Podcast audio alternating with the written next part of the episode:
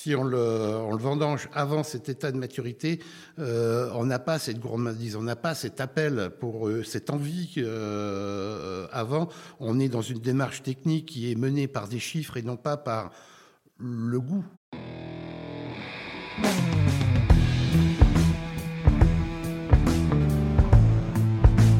Le vin, le jaja, le pinard, le pif. Il existe une ribambelle de termes pour désigner ce breuvage que nous aimons tant, le jus de raisin fermenté. Et c'est parce que nous l'aimons plus que tout que nous voulons mieux comprendre ce qui fait un bon vin. Cépage, climat et terroir y participent, mais avant tout, il y a la patte des vigneronnes et des vignerons. Je suis Romain. Je suis Florian. Je suis Antoine. Nous sommes trois copains et nous vous emmenons à la rencontre de ces hommes et de ces femmes dans leur domaine pour les interroger sur la magie de leur métier et leur vie au milieu des raisins, des vignes et des barriques. Bienvenue à toutes et à tous dans le bon grain de l'ivresse.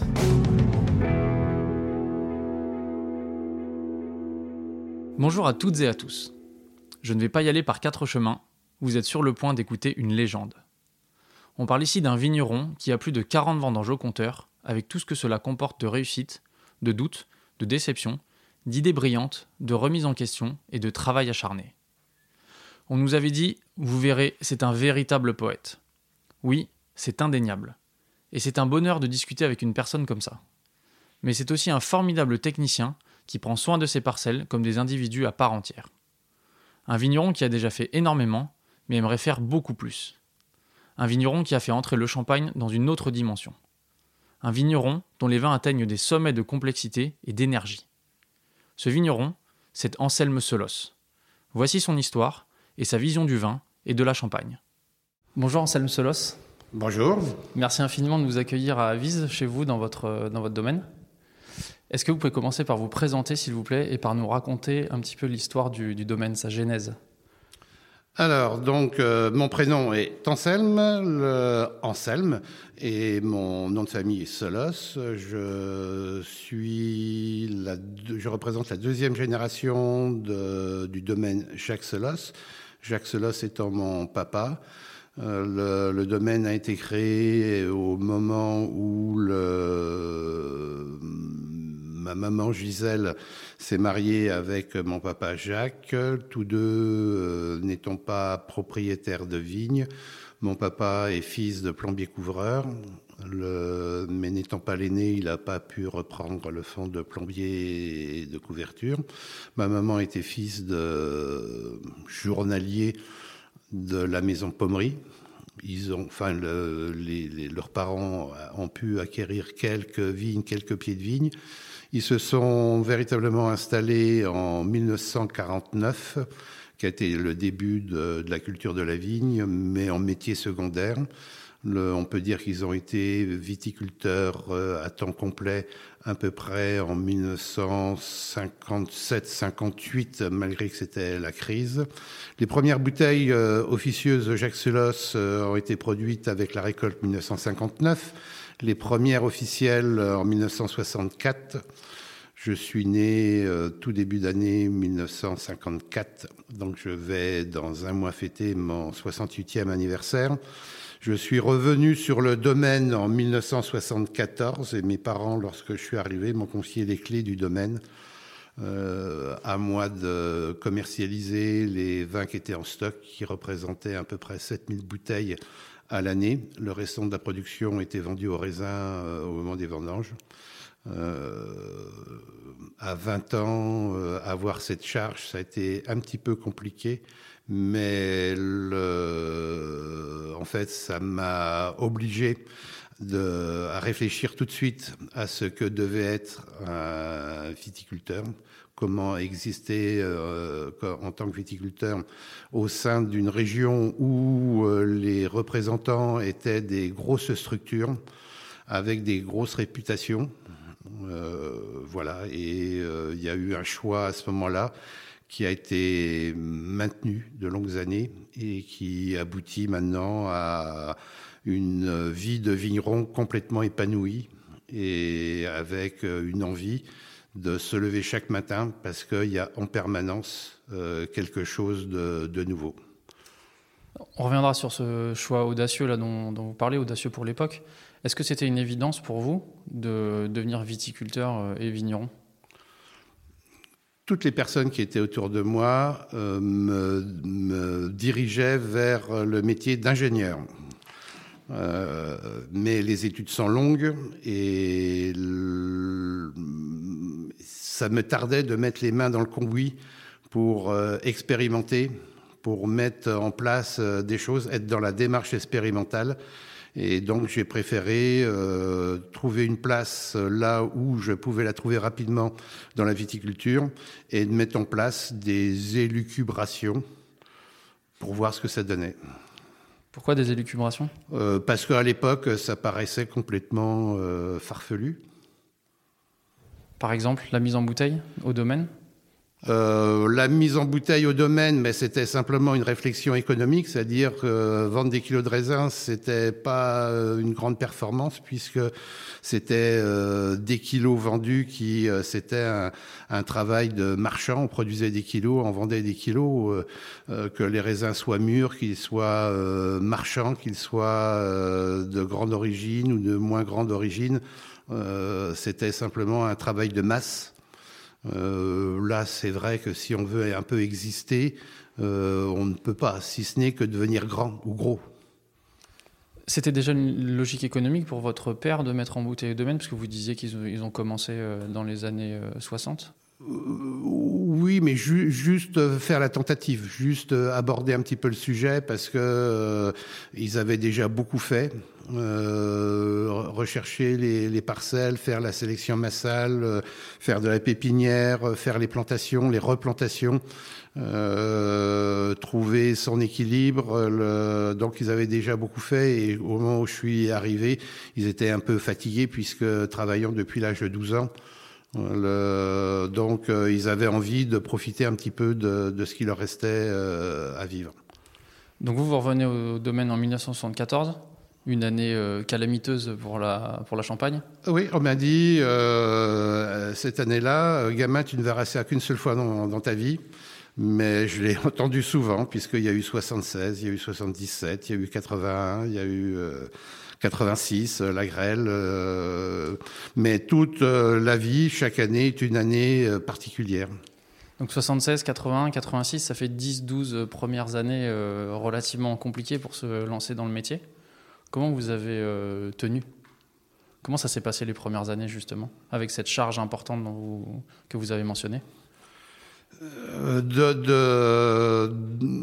d'évolution, jamais de volonté de faire de révolution, de, prendre en charge, puisque euh, j'étais parti faire des études en dehors du village, faire des études, passer mon bac à Châlons-Champagne, qui est pas très loin, mais je rentrais tous les 15 jours et puis ensuite à Beaune. Donc il y avait une déconnexion quand même un petit peu avec les, villageois. Et euh, ben, la première, les premières rencontres sur les deux premières années, ça a été un petit peu délicat. Euh, et il y a eu une prise de conscience ben, du monde qui m'environnait, avec ce qui me reste dans la tête, une discussion qu'on avait en bout de vigne où euh, une personne m'a dit euh, gamin, t'as 100 t'as tort, euh, tais-toi, t'as tort, euh, j'ai plus de, plus de vignes que toi. Donc j'ai tout de suite analysé que le, le, monde dans lequel on naviguait n'était pas tout à fait euh, partagé. Donc l'esprit solitaire, pour moi, je ne faisais pas les choses pour les autres, pour être reconnu par rapport aux autres, je les faisais pour moi, pour que, comme je vous le disais, chaque matin je puisse me lever avec une raison, une passion et euh, une envie d'explorer et de cheminer. Quand vous avez repris les vignes, si je ne me trompe pas, vos parents euh, étaient dans la modernité de l'époque, à savoir euh, l'utilisation de produits chimiques de synthèse, herbicides, fongicides, ce genre de, produits. Vous, vous avez continué dans cette voie-là au départ? Oui, oui, parce que moi j'ai vécu la modernité, j'ai appris que la science pouvait libérer l'homme de ses contraintes journalières que euh, être paysan, euh, c'était pas euh, faire du 7 sur 7, 12 heures sur 24, qu'on pouvait avoir des techniques modernes dont faisait partie la chimie qui pouvait nous libérer. Il y a eu une prise de conscience rapide en 1976 que les vignes se comportaient pas avec la sécheresse les vignes ne se comportaient pas comme, je m'en souvenais plus, mais de, de, de, à regarder, à écouter euh, les anciens, euh, là, par rapport à 59, ben oui, les vignes se comportaient plus de la même façon. Mais moi, je vivais, j'étais un passionné de la conquête spatiale. Euh, pour moi, le, le 11 juillet 1969, ça a été un moment incroyable de voir Armstrong marcher sur la Lune. Donc, j'avais une vraie confiance dans la science. Après, euh, bah, il y a eu un raisonnement et se rendre compte que ben oui, on avait peut-être oublié des, choses, c'est-à-dire que effectivement les molécules euh, que l'on utilisait euh, faisaient bien ce qu'on leur demandait, mais qu'elles avaient des, des, actions secondaires qui étaient néfastes et que donc à ce moment-là, il fallait remettre en question ces pratiques. Comment est-ce qu'en Champagne, qui est une région fraîche, parfois un peu humide, on se passe euh, des, produits chimiques de synthèse? Alors, on fait, quand même partie euh, d'une. Euh, au niveau climat, on est en climat semi-continental ou continental. C'est-à-dire que lorsque vous regardez l'été, souvent la Champagne fait partie des régions où les températures sont les plus basses le matin et pratiquement les plus hautes l'après-midi on peut avoir des ciels complètement dégagés et on n'a pas énormément de précipitations. Les précipitations annuelles en Champagne sont de l'ordre de 625 mm, ça ne bouge pas tellement. et les précipitations d'été, euh, ben c'est plus l'année, l'aléatoire de l'année qui est importante qu'une régularité de, pluviométrie importante euh, pendant l'été. Mais il faut faire attention. Hein. Tout, est un, tout un, travail. Euh, j'expliquais que notre travail n'est pas que de sortir l'arme pour tuer le parasite. Notre euh, premier souci, c'est de faire en sorte que les individus vignes ne soient pas suffisamment euh, affaiblis, ne soient pas affaiblis et la capacité et aient la capacité par eux-mêmes de résister aux parasites. J'aime bien une phrase, euh, pour, pour avoir de l'esprit, rien n'est écrit, il n'y a pas de recette, tout, doit être dans la tête, mais c'est ce qu'on appelle l'expérience, mais j'aime bien me, reposer un peu sur, euh, sur des écrits. Et j'aime bien les écrits de Claude Bernard, et en particulier, disait, le, mais ça peut s'appliquer à, à, la période actuelle. La période actuelle, le, parasite n'est rien, le terrain fait tout. Après, j'ai abouti quand même euh, à une forme de, travail qui est plus inspirée du Tao, où euh, on va passer plus de temps à savoir ce qu'il ne faut pas faire que savoir ce qu'il faut faire. J'allais justement vous poser la question de la genèse de cette euh, réflexion. Vous disiez quand vous êtes arrivé au domaine que vous aviez cette énorme responsabilité de vendre les bouteilles, mais que vous réfléchissiez aussi en parallèle à ce que, devait être un viticulteur. Quand vous êtes arrivé à 20 ans, pour vous, c'était quoi la réponse à cette question? Euh, c'était surtout pas faire son œuvre, c'est-à-dire c'était plus un travail. Comme si j'utilise le, terme viticulteur à la, place du terme de vigneron, c'est que j'aime bien la, notion de culte, c'est-à-dire l'attention portée, le serviteur. Le... Alors il n'y a rien de religieux dedans. Euh, c'est simplement une, un positionnement par rapport à un, positionnement de dominant et dominé euh, et surtout pas le mot exploitant viticole où là on, on, détermine tout de suite qui est le dominant. Moi je suis le, le serviteur, c'est-à-dire je, je, je, me mets au service de la vigne et donc le, je n'ai pas d'injada, je n'ai pas parce que c'est la vigne qui commande. Et jusqu'à votre réflexion actuelle autour du Tao que vous venez d'évoquer, quel a été votre chemin là sur les, du coup, les 50 dernières années? Je pense qu'on a pas mal expérimenté euh, avec la, viticulture biologique en 1990, la viticulture biodynamique en 1996 et l'abandon en 2003.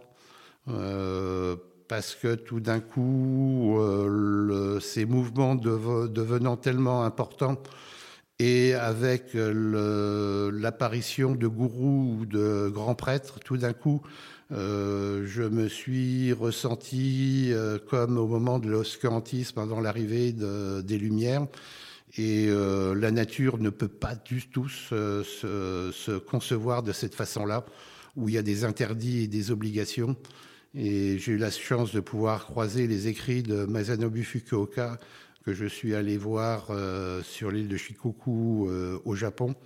Et tout d'un coup, il y a une révélation. Là où j'allais voir un agronome, finalement, j'ai vu un agronome associé à un, philosophe qui développait le, Tao. Et pour moi, été une évidence que euh, voilà, c'est ce qui compte, c'est la justesse et l'équilibre. La justesse du geste. je, prêche le juste geste, mais le juste geste d'aujourd'hui ne sera pas le juste geste de demain. Comment est-ce qu'on le détermine justement le geste juste? Vous dites s'il il peut y avoir un geste juste aujourd'hui qui ne sera pas le même euh, demain. Qu'est-ce qui va vous amener vers le geste juste euh? Il y a une notion d'attention et une notion de, déroulement. Quand je vous décrivais, quand je décris d'abord vis-à-vis des, des parasites ou de, la chaîne alimentaire, on a déjà un travail. Et donc, dans une chaîne alimentaire, il y a un maillon que pourrait représenter la vigne et un maillon aval que représente euh, ce qu'on nomme, nous, les parasites, mais ce n'est qu'un maillon aval par rapport à une chaîne alimentaire c'est de faire en sorte, sans casser cette chaîne alimentaire, de faire en sorte que le maillon aval ne soit pas trop important et qu'on puisse conserver un, équilibre tel qu'on puisse le rencontrer dans, la nature. Donc tout dans le dans l'esprit, c'est l'intention qui est euh, qui est importante.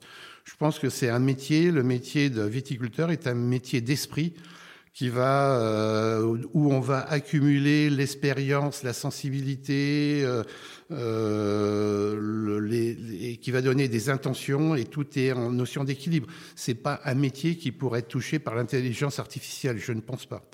Tel que tel qu'on le conçoit pour euh, des vins qui vont être vivants.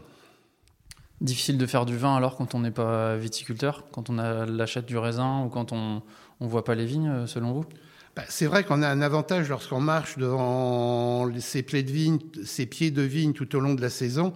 L'avantage, c'est qu'on voit comment la couleur du feuillage, comment le, les pampres se sont développés, à quel moment l'apex va tomber, euh, comment va fleurir la vigne, quelle taille en les grains euh, au moment où euh, on va vendanger, il y a un impact qui est important que l'on va euh, accumuler et après il y a une, une, une logique dans, dans, le geste qui va, qui va arriver.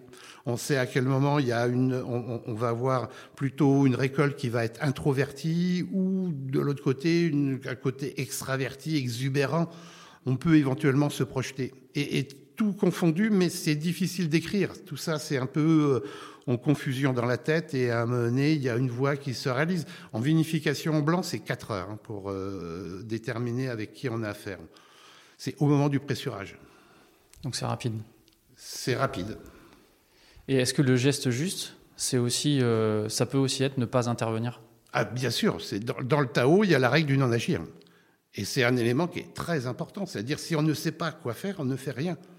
Et on, ne cherche pas à faire quelque chose pour se dire, pour avoir bonne conscience.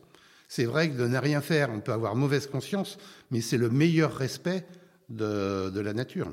Alors, on a parlé euh, d'une des idées audacieuses que vous avez eues, euh, qui était euh, avant tout une contrainte économique, qui était le fait de mettre en bouteille au domaine et de, de, produire le raisin, de faire le vin et de mettre en bouteille et de vendre vous-même le vin.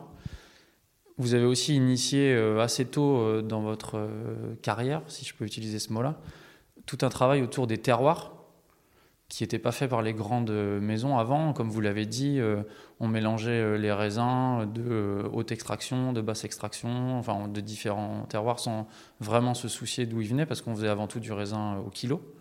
Pourquoi est-ce que vous, vous avez commencé à séparer les raisins, à faire des vins de parcelles spécifiques? Ça vous venait d'où cette idée? Et pourquoi vous avez fait ça? Jamais dans mon idée, je serais un bon commerçant si euh, je me mettais pour vendre à dénigrer ce que produisent les autres. Donc la meilleure des solutions, c'est d'arriver à détecter ces points forts et de jouer sur ces, ces points forts.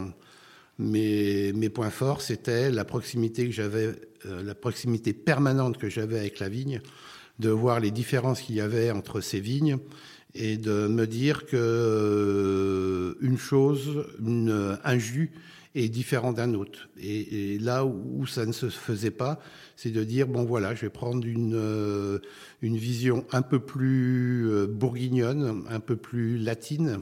De, de présenter les vins et de pas présenter cette vision anglo-saxonne ou cette vision chrétienne réformiste qui est de créer un standard et d'essayer à tous les coups, par le biais de l'assemblage, à, s'approcher de, ce standard. Donc vous, ce qui vous intéressait, c'était les millésimes, enfin l'effet millésime, et ce que chaque parcelle peut donner sur un millésime. Euh. Il y a les deux, les deux versions. Ce qui m'intéresse, c'est le où il est, où le vin est né, et le quand il est né. Les deux peuvent être euh, exprimés, et ça peut être intéressant euh, de proposer aux personnes de déguster, de voir euh, euh, la variation d'expression des vins en fonction de leur lieu de naissance, toutes choses étant égales par ailleurs, ou de voir la variation d'expression du vin en fonction de l'année de naissance, toutes choses étant égales par ailleurs. Et aujourd'hui, vous avez 8 hectares et demi de vignes. c'est quoi les points forts de vos parcelles? C'est qu'on s'est domestiqué l'un l'autre c'est qu'on se connaît l'un l'autre, c'est que euh, ils peuvent nous savoir euh, capables d'humeur, de mauvaises réactions et pas nous en tenir rigueur, et inversement. L'année 2021 a été une année euh, lourde, dure. Finalement, je me dis, bah, de telles années, ça arrive rarement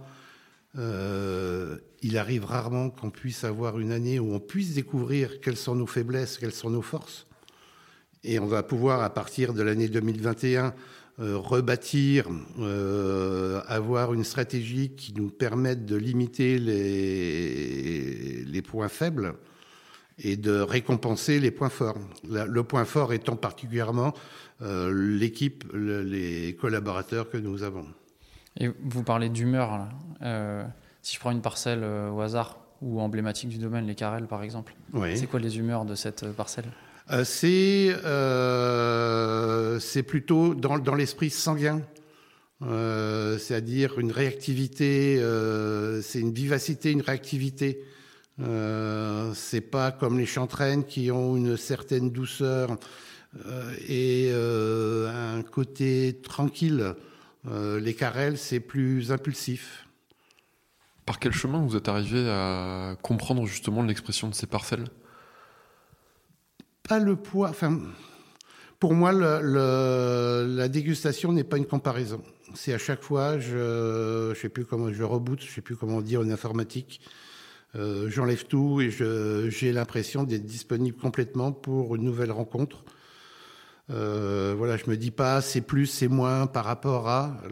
C'est à chaque fois euh, regarder un tempérament, un individu. Euh, et de, voilà, je, découvre et j'essaye de lui donner, euh, de reconnaître, d'avoir sa personnalité, de percevoir sa, personnalité. Voilà, c'est plus la, la, notion de pas se mettre dans une démarche de dégustation comparative. Et, une fois que vous avez perçu ou approché cette personnalité, comment vous l'accompagnez après jusqu'à la bouteille? Euh, la règle du non-agir, si on peut dire, moins on intervient, mieux on respecte, plus on laisse l'individu s'exprimer. C'est une, notion d'éducation, c'est-à-dire aller chercher de la même façon quels sont ses points forts, quelles sont ses vocations, et ne pas venir euh, le contraindre pour devenir ce que l'individu n'a pas envie de devenir. Mais de l'entraîner, de l'accompagner, l'aider à, à, grandir, à, à s'élever. Et, et, vigneron éleveur, c'est quand même un beau terme à la place de vigneron manipulant, le, de l'élever pour qu'il devienne ce que lui a envie de devenir. C'est par la dégustation que vous déterminez euh, où en sont les vins, combien de temps il faut les accompagner encore ou pas? Comment est-ce que vous J'ai pas l'impression d'être un grand dégustateur, c'est-à-dire je suis incapable d'arriver à faire la liste de, des, des, des, arômes ou euh, voilà. Je, pense que je suis plus quelqu'un qui va le, regarder comme un psy quelque chose qui va avoir euh, son aura, son, enfin je sais pas, son, sa personnalité. Mais quand est-ce que vous jugez qu'un vin est prêt? Je veux dire, vous le dégustez, ça a en quelque sorte la force de l'évidence Ou euh, vous commencez à avoir des, des marqueurs euh, sur certaines parcelles en fonction des années et des habitudes qui reviennent euh, non, non, c'est euh, une évidence. À il, il, il, est là, il est, plein entier. Je dis ça, et puis quelquefois on a quand même des gestes. Je me souviens 96 où j'ai dû le déguster en 2006 ou 2007, et je me suis rendu compte que c'était un autiste, c'est-à-dire qu'il parlait pas, il était renfermé. Et là, il m'est apparu qu'en le dégorgeant, c'est-à-dire en le séparant pour moi de, des, jupes de sa mère, les lits étant euh, le cordon ombilical qu'il reliait à, son fruit, voilà, en éliminant euh, ses sédiments, les bourbes, les lits, tout d'un coup, il, allait pouvoir s'affranchir et peut-être qu'il allait pouvoir euh, s'épanouir. Alors, quand on s'intéresse à votre vie à votre travail, on se rend compte que vous avez apporté des idées neuves à la Champagne.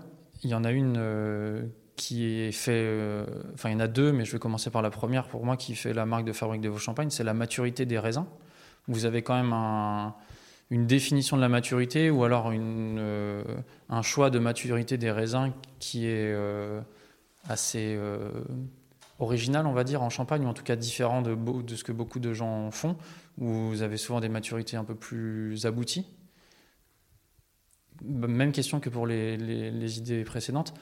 C'est venu comment en fait Pourquoi, Et comment ça vous est venu surtout Je ne sais pas. Là, si je dois résumer ce que j'ai dans la tête, c'est de dire que je suis un adepte de Darwin et Darwin euh, expliquait que euh, l'important dans le végétal pour qu'il puisse se reproduire et se disséminer, c'est que ses fruits soient appétants et qui puisse séduire euh, des mammifères ou des oiseaux et que les fruits soient mangés et que de cette façon-là, les graines puissent être dispersées. Alors, je vous explique tout ça, euh, ça n'aboutit pas, mais l'appétence, c'est-à-dire la gourmandise que peut apporter un fruit, pour moi, si on le, on le vendange avant cet état de maturité, euh, on n'a pas cette gourmandise, on n'a pas cet appel pour cette envie avant. On est dans une démarche technique qui est menée par des chiffres et non pas par le goût, le,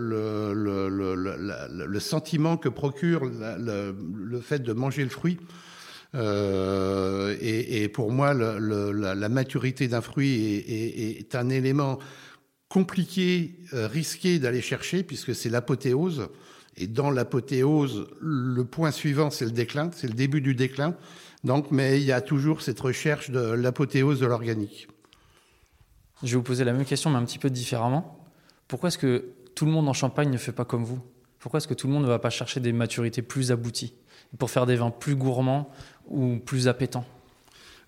Parce que le modèle économique qui a, souvent été euh, expliqué en Champagne, c'est que pour vivre mieux, donc pour avoir un EBE e ou un résultat d'entreprise supérieur, que la seule variable sur laquelle on pouvait jouer, c'était la quantité, le nombre d'unités qu'on avait à vendre. Et euh, c'est vrai, peut-être que j'ai réfléchi différemment en disant on peut, améliorer son résultat économique en conservant le même nombre d'unités, voire en réduisant le, nombre d'unités que l'on avait à vendre, mais en ayant une marge ou un prix de vente plus élevé. Et le, voilà, ça me, j'ai donc pris en, ayant un résultat économique plus plus élevé, je peux prendre des risques, aller tutoyer euh, l'apothéose du fruit. Ça, ça vous satisfait ouais, ou pas si, si, si, bien sûr. euh, c'est. Euh... Quand est-ce que vous avez commencé à travailler comme ça sur les maturités exactement? Dès le départ. Et comment est-ce que vos champagnes ils ont été reçus euh, Très mal. Au départ?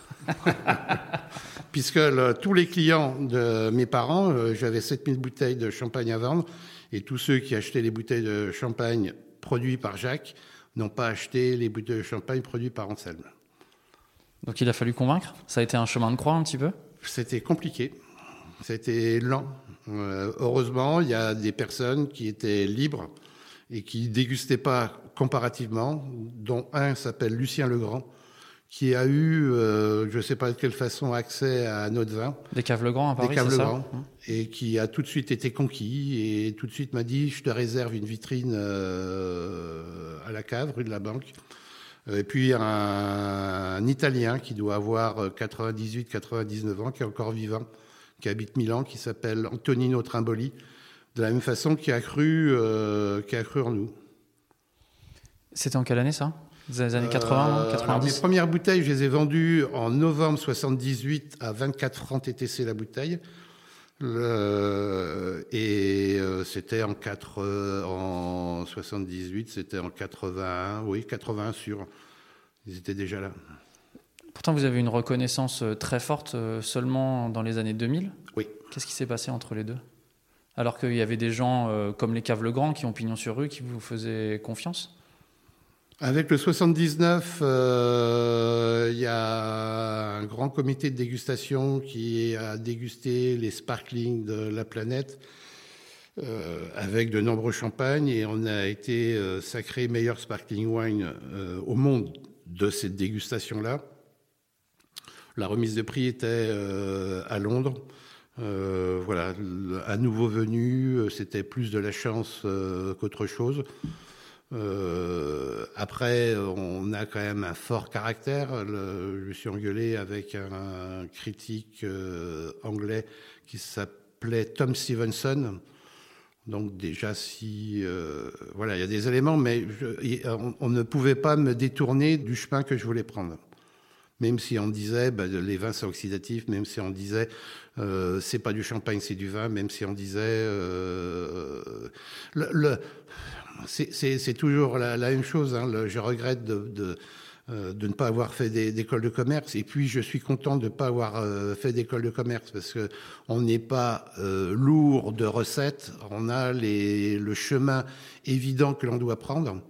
Et pour moi, la différence, est, être différent et être désirable, c'était important. Le consensuel, c'est peut-être ce qui fait 80% du volume mais c'est pas ce, qui fait l'épanouissement de celui qui produit et la réalisation de celui qui produit.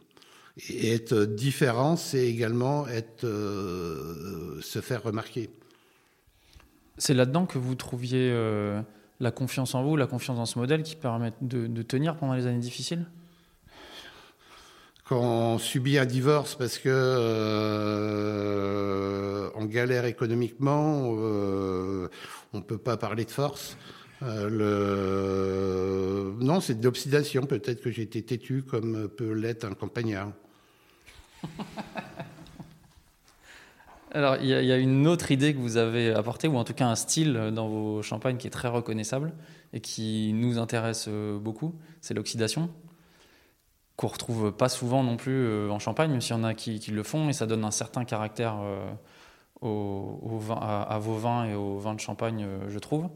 Vous faites souvent référence à l'Andalousie, notamment pour parler d'oxydation.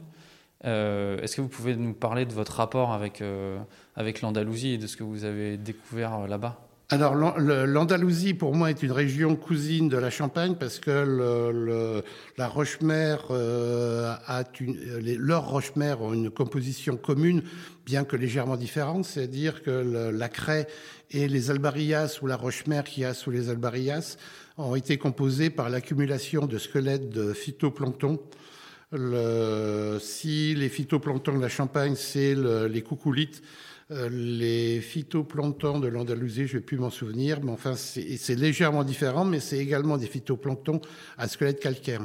Ils ont euh, cette particularité, c'est qu'en s'accumulant, ça crée, ils se sont agglomérés et ont créé des roches mères poreuses, extrêmement poreuses, puisque l'une et l'autre ont la capacité d'emmagasiner 400 litres d'eau par mètre cube, mais dans des capillaires euh, très fins et lorsque la mer s'est enlevée, les, ces capillaires, par leur force de capillarité, ont retenu l'eau de mer.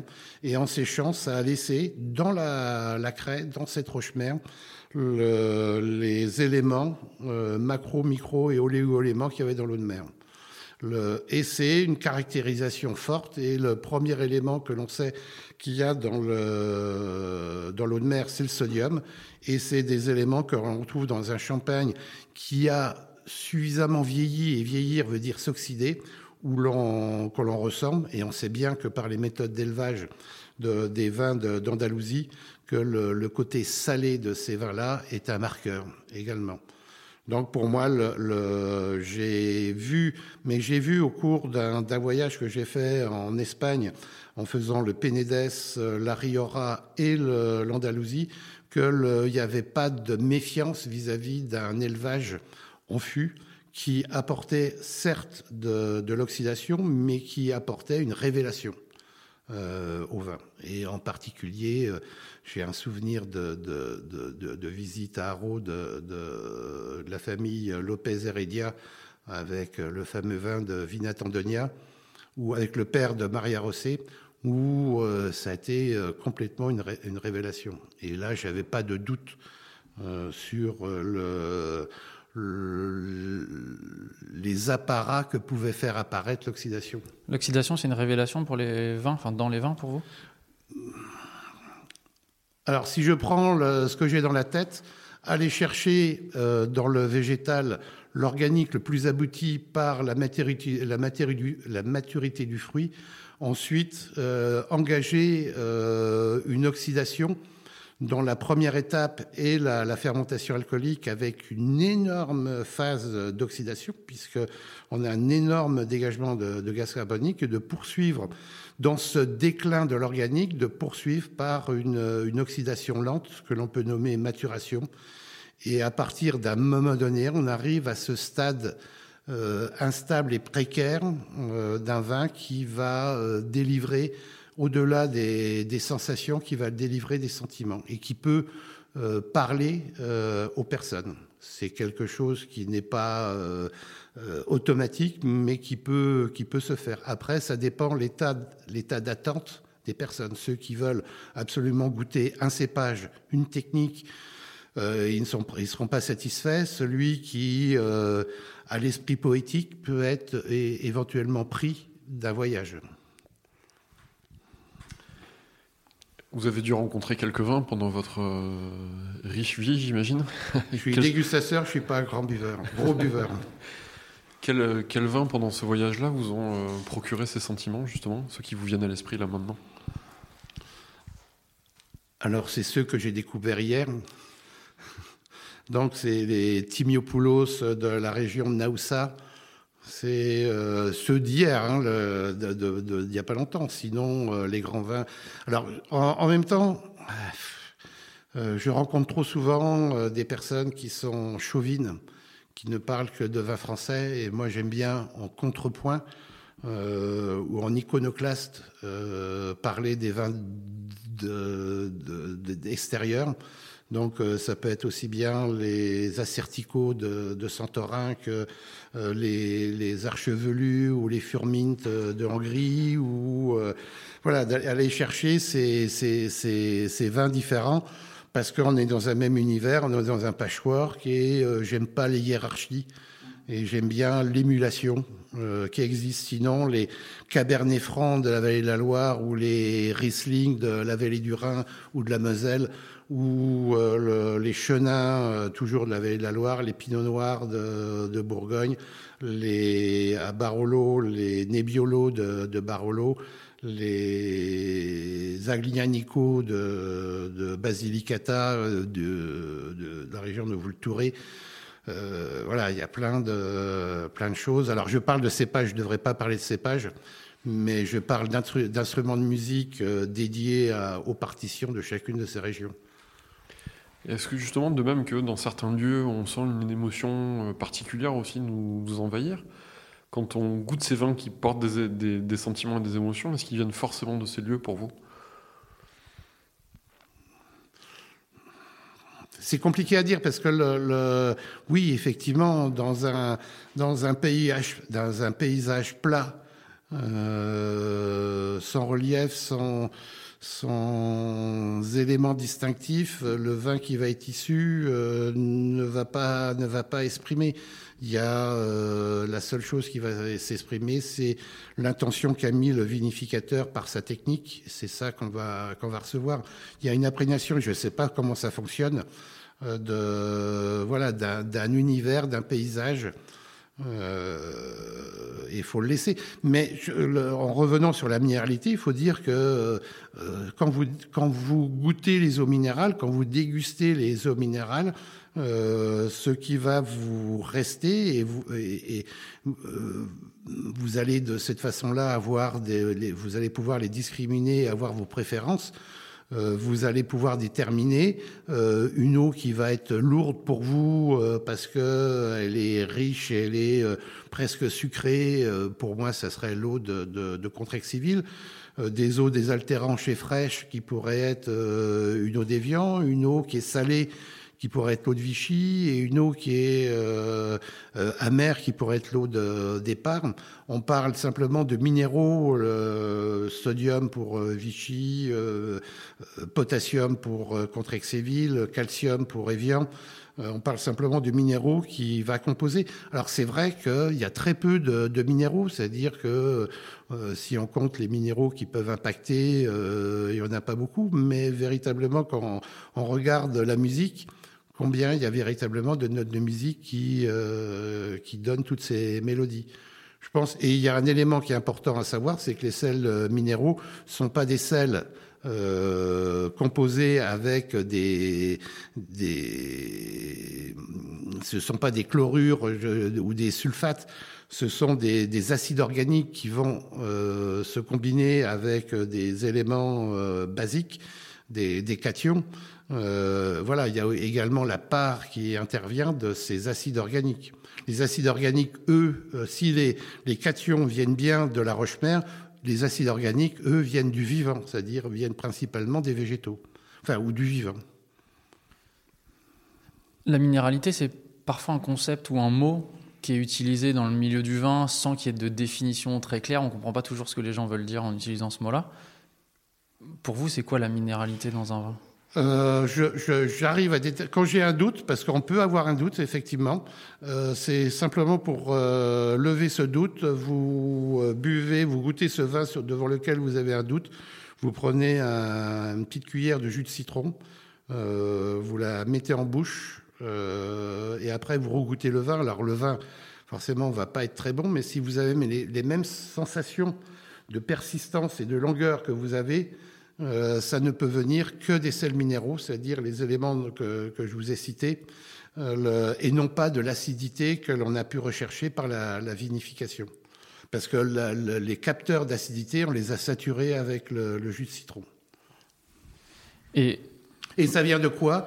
Euh, Alors comment expliquer Et comment expliquer en Champagne euh, pourquoi, en étant euh, à 150 mètres d'écart, qu'on est sur un même support géologique, pourquoi euh, on va avoir des vins qui vont être différents et, éventuellement des minéralités qui vont être différentes ou des personnalités qui vont être différentes. Euh, moi, j'aime bien la, vision que j'ai de, du terroir, c'est-à-dire c'est un biotope avec un écosystème associé. Un biotope, c'est défini par des éléments physiques, la pente, l'exposition, l'orientation, euh, ainsi de suite, ainsi de suite. Ce sont des éléments physiques. L'écosystème associé, c'est tout le vivant qui se trouve dessus, qui se trouve en équilibre et qui va euh, élire domicile et former, euh, former société. Et il faut savoir qu'à partir du moment où un lieu est euh, occupé, donc ce vivant va venir déliter la roche, attaquer la roche par euh, des, en particulier par des acides organiques il suffit de regarder comment, se, sur une pierre en montagne ou ailleurs, ou un macadam ou un béton à l'extérieur, comment la vie peut arriver par les lichens, par la mousse, par le, les sédums, par euh, voilà, c'est la vie qui, qui attaque et finalement petit à petit vous allez avoir de la terre qui, qui va se former. Euh, cette attaque là, c'est pas des éléments, c'est pas l'eau pluie, c'est pas le gel, c'est pas, c'est les, ces végétaux qui par leur euh, exudat racinaire vont émettre des acides organiques et vont attaquer le béton, le macadam. Donc, en fonction des, végétaux que, nous allons avoir sur tel ou tel euh, biotope, on va avoir des acides organiques, des végétaux différents, donc des acides organiques différents. Donc, par réabsorption par la sève, on va avoir des, des éléments différents. Il faut savoir que euh, en français, on a une chance incroyable, c'est que euh, un mot a, a, a, été décliné en plusieurs, euh, en plusieurs mots, que le mot saveur, le mot saveur vient du mot sève, que le, le mot savoir également vient du mot sève, que le mot insipide ou sapide vient du, du mot latin qui veut dire cep, sapor. voilà, et on a la même chose en italien avec la saveur sapere, le savant saponé. Ah oui, j'ai pas cité le savon, mais saponé, le savoir saporé. Sap, oui, sap, saponé. Saponé pour le savon, sapere pour le savoir, saporé pour le, la saveur. Et quel lien vous faites entre euh, l'oxydation et la minéralité? Vous nous, en, vous nous en avez parlé un petit peu tout à l'heure à la dégustation. C'est simplement, on ne peut pas. tous les produits qui portent le nom de l'endroit où ils sont nés, et non pas par marketing, mais par euh, les personnes du lieu, que l'on parle du thé, du, tabac, de la charcuterie, du fromage, et puis il doit y avoir bien, bien d'autres choses. Euh, en fait, ce sont des produits qui passent par la fermentation, et je vous ai dit que la fermentation était euh, une opération d'oxydation, et tous ces produits, après cette fermentation, passent par une période de, de vieillissement. Je prends le thé, euh, les grands thés rouges euh, ou noirs, que lorsqu'ils subissent deux fermentations, c'est-à-dire les, les thés puères, peuvent vieillir 10 ans, 15 ans, 20 ans, et ça prend euh, des prix. Il y a des personnes qui sont prêtes à dépenser des fortunes pour avoir des grands thés puères. un grand Havane, ben, c'est à peu près deux ans de vieillissement euh, avant qu'il soit mis sur le commerce. Euh, pour la charcuterie, on, faut qu'il faut, on sait qu'il faut un temps dédié. Pour les fromages, il faut un temps dédié. Donc c'est un temps où euh, il y a une respiration. On ne fait pas ces élevages sous gaz inerte, sous vide, sous. on fait ces élevages, ces vieillissements à l'air libre. Et c'est un temps où effectivement il y a une oxydation et j'aime bien la notion de user l'organique pour faire apparaître la trame minérale. Et la candilatrame, c'est parce que la minéralité apporte, apporte une texture, euh, apporte un toucher de bouche euh, particulier et révèle des saveurs particulières. Donc quand vous élevez vos vins, c'est un peu comme élever un grand époueur ou euh, une belle meule de parmesan, c'est ça? Oui, exactement. Il y a la même attente et la même confiance dans euh, on s'en remet à l'aléatoire, c'est-à-dire qu'on n'a rien qui contrôle, tel que je le conçois. Après, il y en a d'autres, c'est vrai, qui mettent tout sous contrôle. Ils contrôlent l'hygrométrie, la température, le... Mais l'aléatoire est, extraordinaire parce que euh, on, aboutit à extraordinaire, hors de l'ordinaire. Quand on est ordinaire, ok, on a un standard et on répète ce standard, mais ce standard est ordinaire, c'est-à-dire que il nous fait pas voyager, puisqu'on l'a déjà rencontré les autres fois. Extraordinaire, c'est-à-dire c'est à chaque fois des nouvelles rencontres. Et, si on est en face, en face d'une personne qui est prête à s'émerveiller, euh, voilà, on offre des, des éléments d'émerveillement, si ça doit fonctionner. Je partage l'émerveillement. Est-ce que c'est faire l'éloge du temps long aussi? Oui, l'urgence, l'urgence est mauvaise conseillère. Parce qu'il y a une attente, il n'y a rien de meilleur que les choses arrivent sans qu'on regarde sa montre et on se dit déjà. Qu'est-ce qui vous émeut dans un vin?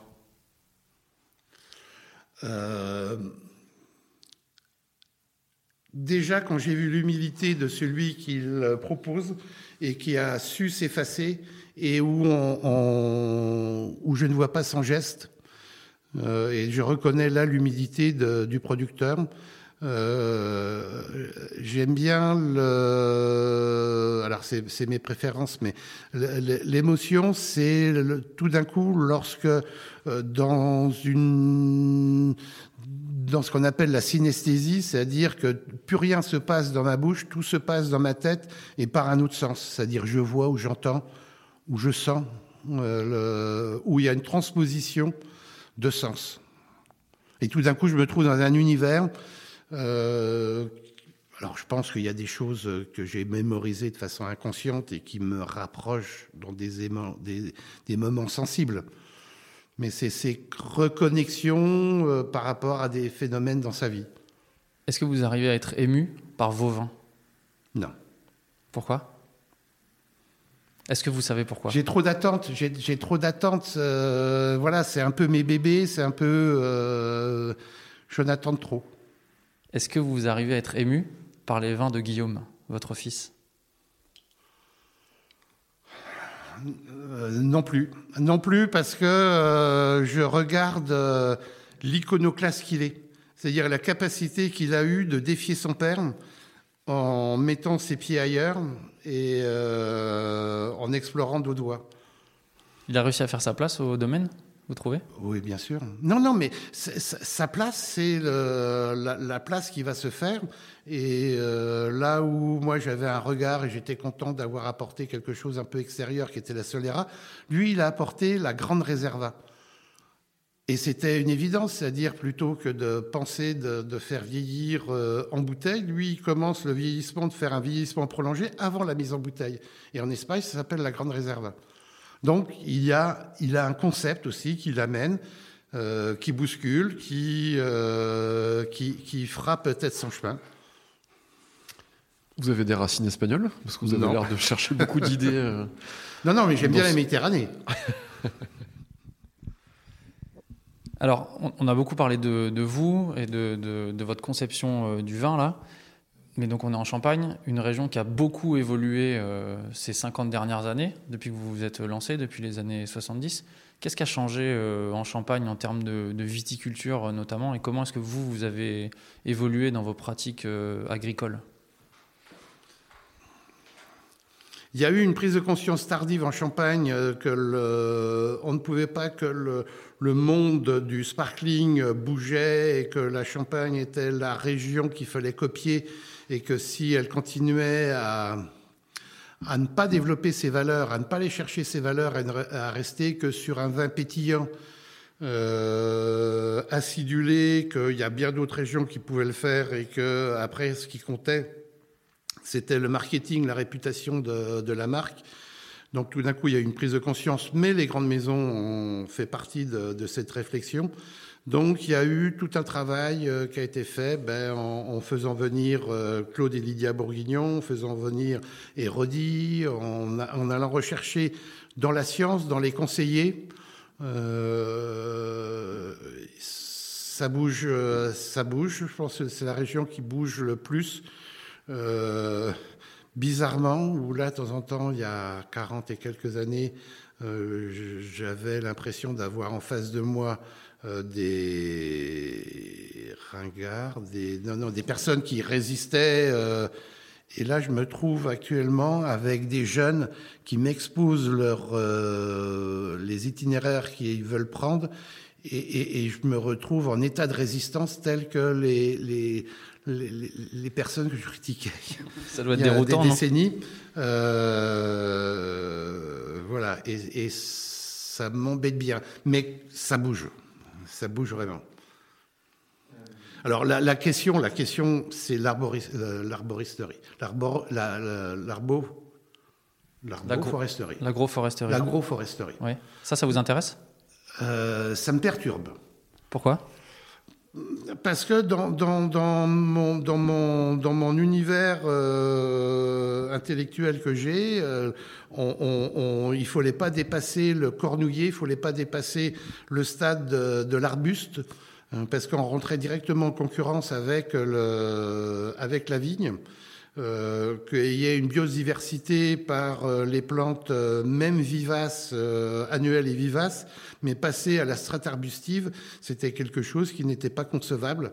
Donc je suis resté à ce niveau-là, mais j'ai toute la compréhension par les lectures d'un roman, mais c'est pas un roman, c'est La vie secrète des arbres ou alors de Jamais seul de Marc-André Solos.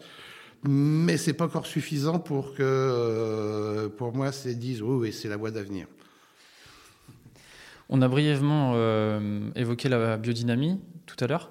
Vous avez été un moment euh, séduit par ce concept. Qu'est-ce qui vous a séduit au départ?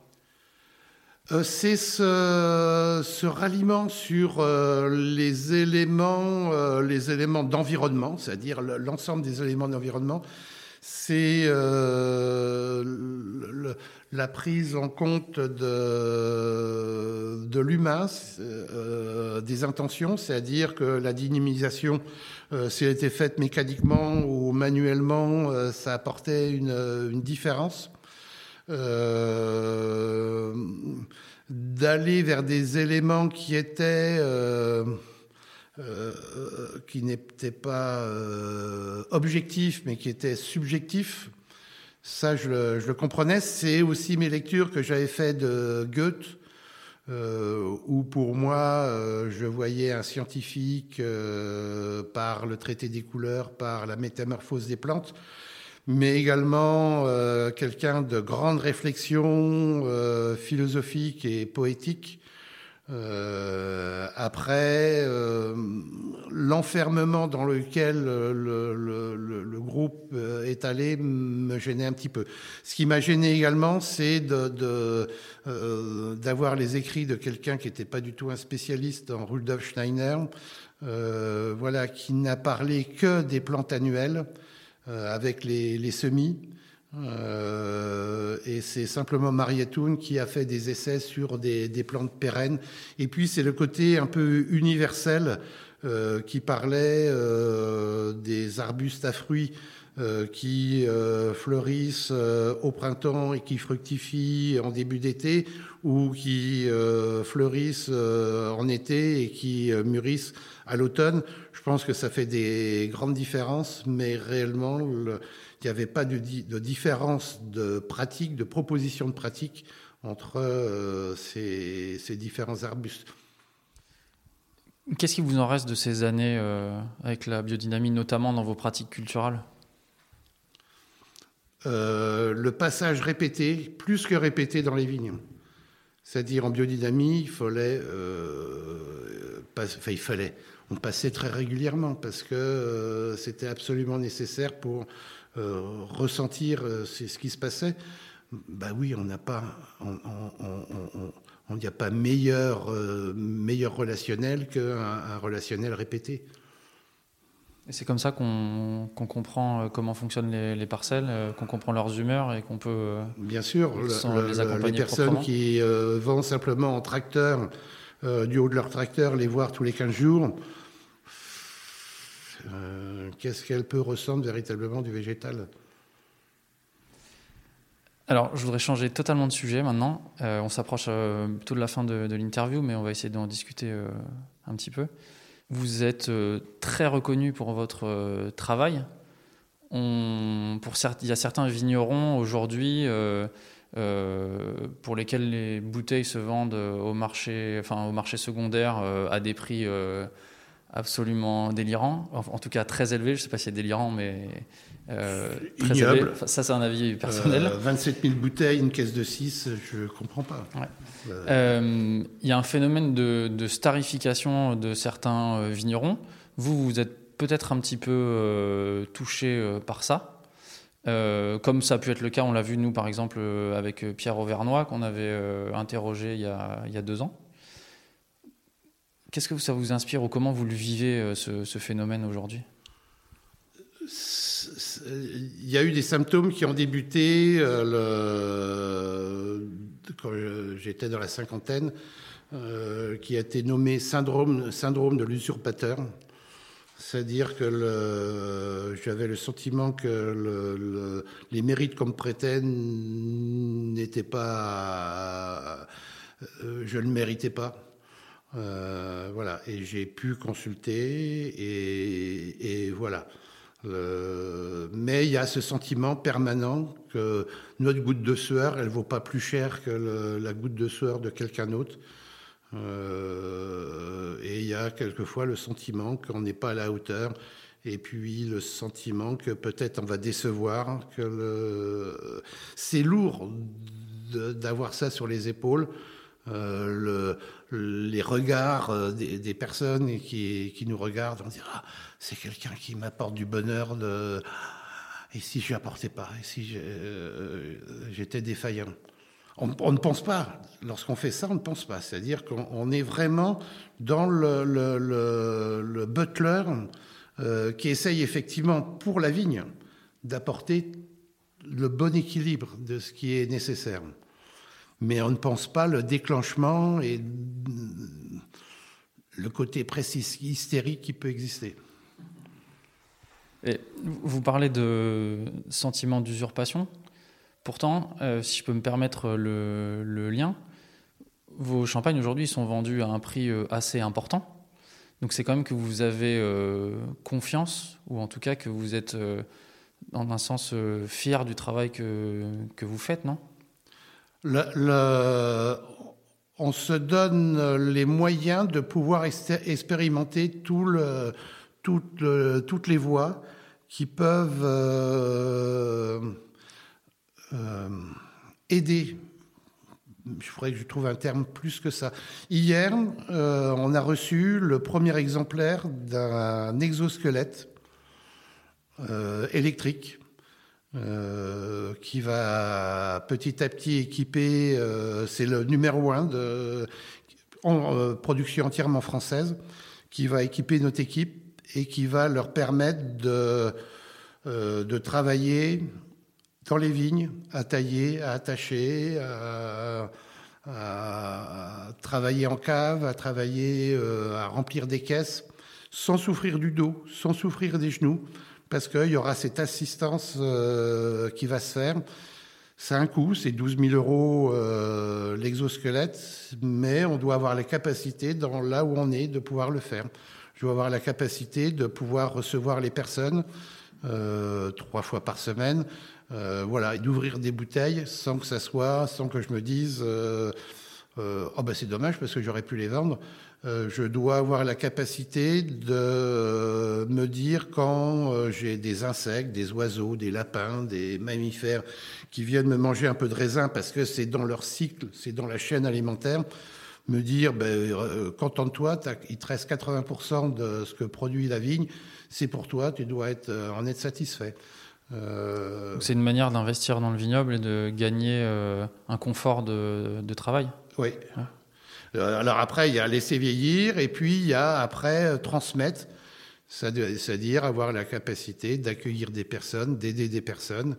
Euh, il y a des personnes qui sont arrivées en 1998, qui n'ont pas eu à acheter un fût, qui n'ont pas eu à acheter, je leur ai apporté, et ils ont pu se réaliser de cette façon-là, et cinq ans après, ils sont partis voler de leurs propres ailes.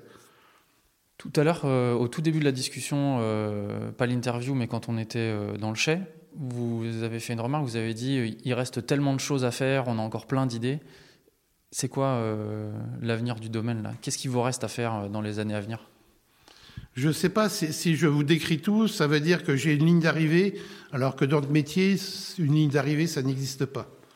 Donc les portes s'ouvrent en allant que l'on chemine. Euh, donc il y a les, explorations de valorisation euh, cette année, enfin non, pardon, avec la vendange 2021, on a euh, renouvelé avec la production d'alcool, c'est-à-dire le marc de, raisin qu'on a fait très consciencieusement, qu'on a envoyé en Bourgogne. ça a été distillé le samedi de la vente des vins de, des Trois Glorieuses à Beaune, et le distillateur n'a pas pu faire autrement que d'appeler quand dit ah, c'est extraordinaire. Euh, voilà, bon, ça veut dire que euh, si un distillateur aboune s'émerveille, c'est qu'on a des choses, euh, qu'on a des pépites, enfin non, des cailloux bruts dans les mains et qu'on n'a pas reconnu la pépite qui est à l'intérieur. Et puis je pense qu'il y a plein d'autres choses encore à, faire. C'est l'imaginaire qui manque, hein, et l'imaginaire pour moi c'est le moteur. C'est une perception très personnelle, mais vous semblez vous émerveiller de ce qui se passe autour de vous et des gens avec qui vous travaillez. Est-ce que c'est une part centrale de l'épanouissement que vous nous avez expliqué euh, tout à l'heure? Bah, Celui qui n'a plus la capacité de s'émerveiller, ça devient un vieux con. c'est tout. Bon, j'espère que ça m'arrivera le plus tard possible. Qui nous amène à la dernière question, du coup. Est-ce que vous êtes euh, heureux aujourd'hui? Oui, je pense. Est-ce que c'est un état? Est-ce que c'est euh, euh, relatif? Euh, Je pense, mais après, il y a la frustration de se dire j'aurais pas le temps de tout voir, tout explorer. Mais oui, oui, oui, tout à fait. Après, lorsqu'on voit ces enfants se réaliser et à leur tour d'exister et de respirer et de, ben oui, bien sûr, on ne peut pas ne pas être heureux. Merci beaucoup.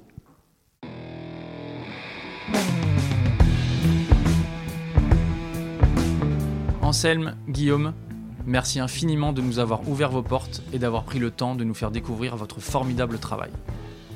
Chers auditeurs, chères auditrices, cette interview est riche. Nous aussi, elle nous a laissé avec beaucoup d'interrogations et l'envie de creuser plus profond. Peut-être aurons-nous l'occasion de poser de nouvelles questions à Anselme et Guillaume. En attendant, si vous avez l'opportunité de goûter ces vins, ne la laissez pas passer. Les Carrel, le parcellaire du Ménil-sur-Roger, nous a laissé un goût d'infini. À la réalisation aujourd'hui, Antoine Sica, Florian Nunez et moi-même, Romain Becker. Merci à Emmanuel Nappet pour la post-production, à Emmanuel Doré pour le générique original et à Léna Mazilu pour les graphismes. On se retrouve très vite pour de nouvelles aventures viticoles. D'ici là, éclatez-vous et buvez bon